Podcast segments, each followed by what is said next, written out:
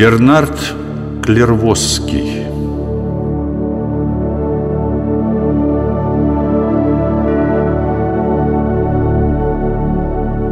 Жизнь Европы средних веков навевает образы благородных рыцарей, бродячих трубадуров.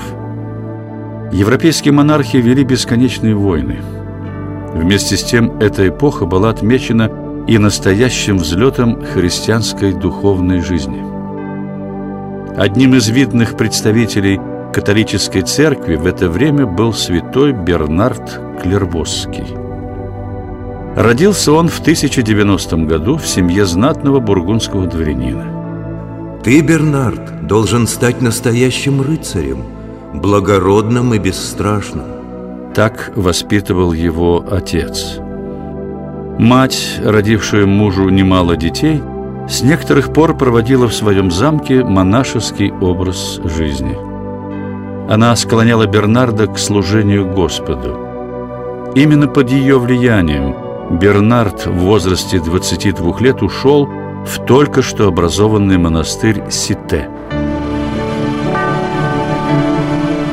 У него было множество друзей среди юных образованных дворян, и Бернарду, обладавшему великим даром красноречия, удалось увлечь за собой в монастырь Сите 27 своих друзей, а также четырех родных братьев, впоследствии провозглашенных католической церковью блаженными.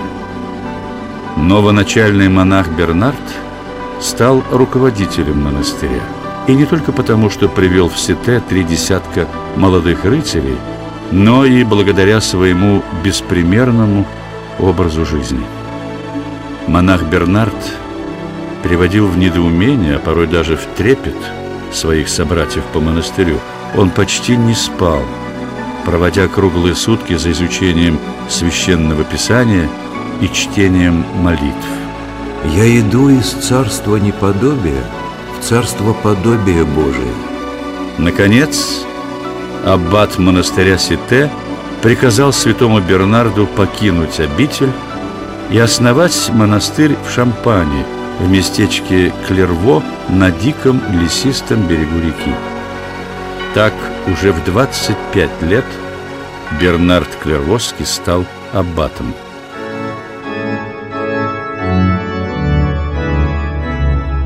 Очень скоро у монастыря Клерво появилось целых 66 дочерних обителей, и все эти монастыри стали называться бернардинскими.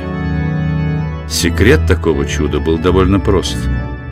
Монастырь Клерво – был построен на землях и на деньги родного дяди святого Бернарда, Виконта Дижонского.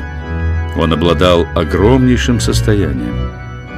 Верив в себя в полное повиновение племяннику, Виконт Дижонский по указанию святого Бернарда строил все новые и новые обители.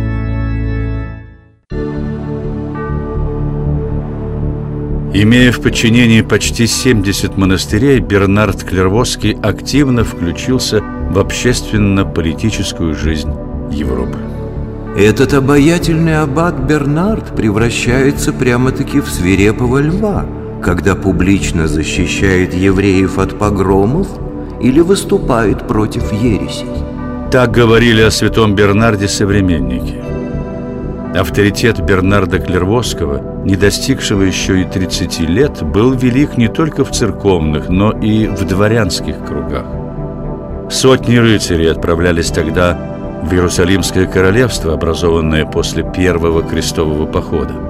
И они считали своим долгом благословиться на предстоящее служение у аббата Клервосского монастыря.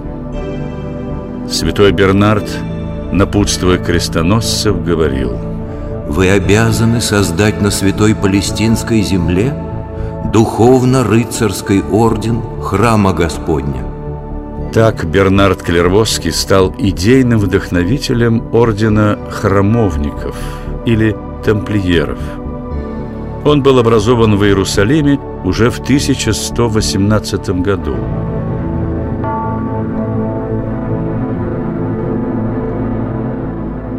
Первоначальной целью ордена была защита и расширение завоеваний крестоносцев в Палестине. Однако вскоре тамплиеры распространились и во Франции, быстро набрав политическую силу. Среди явных и тайных тамплиеров были герцоги и графы, епископы и аббаты.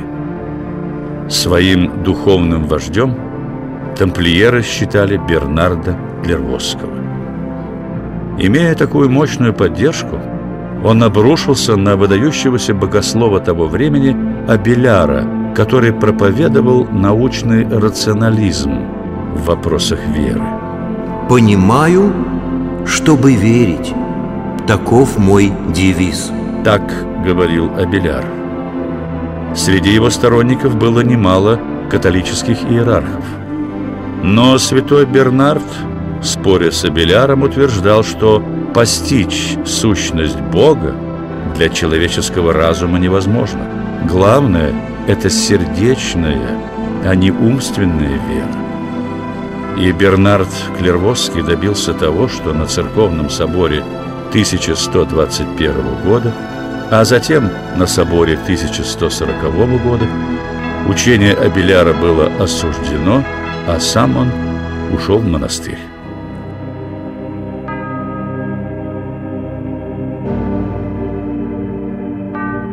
Под конец жизни Бернарда Клервосского ожидало жестокое разочарование. Именно он был вдохновителем второго крестового похода 1147-1149 годов. Поход закончился бесславно для крестоносцев. После этого святой Бернард отошел от общественно-политической жизни – посвятив себя исключительно богословским трудам. По всей Европе распространились письма и сочинения святого Бернарда, в которых он превозносил аскетический образ жизни монахов. Но главной темой размышлений Бернарда Клервосского была любовь к Богу. Любовь к Богу превыше всего.